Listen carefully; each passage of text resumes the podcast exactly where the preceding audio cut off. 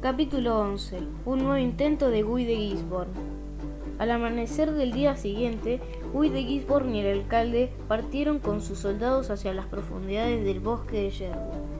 Ambos ignoraban que sus pasos eran seguidos por muchos pares de ojos agazapados a los costados del camino y escondidos entre las ramas de los árboles.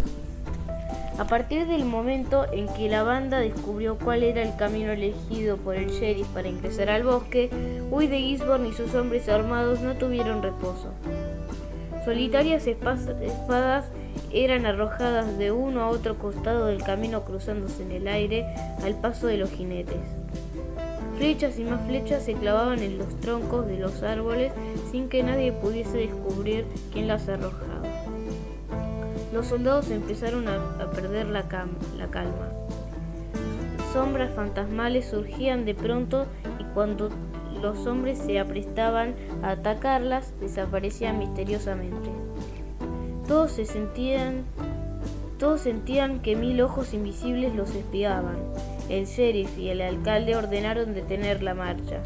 Uy eligió a los demás valientes de sus, a los más valientes de sus hombres y los envió a revisar las matas y a recorrer la espesura en busca de los enemigos. Nada, nada pudieron hallar. Cuando empezaron a caer las primeras sombras de la noche, al aprestarse a doblar en un rocodo de camino, los jinetes que marchaban delante de Guy comenzaron a caer de sus caballos en medio del bosque como si fueran muñecos.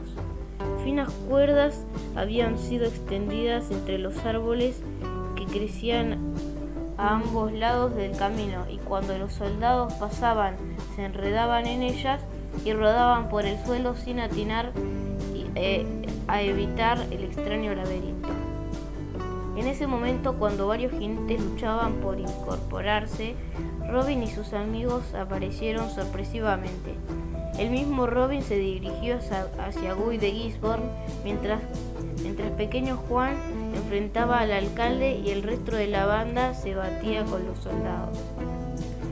Guy de Gisborne no estaba dispuesto a, haber vencido nuevamente, nuevamente. Lanzó su caballo contra Robin con su espada apuntando hacia el corazón de su enemigo pero Robin se hizo ágilmente a un lado y alcanzó a dar un chirlo con su espada al, hocico del caballo, que se levantó furioso sobre sus patas sobre sus patas traseras y arrojó a Guy sobre la tierra del camino. Otra vez en mis manos, sheriff, rugió Robin. Os he atrapado aquí para que tú y el alcalde sepáis quién es el señor de Sherwood y lo comuniquéis al abad Hugo de, Reinault, que se apropió de, mis tierras. El sheriff y sus soldados retrocedieron perseguidos por los hombres de la banda y se perdieron en las sombras del se perdieron en las sombras del camino después de que Robin diera la orden de regresar al bosque.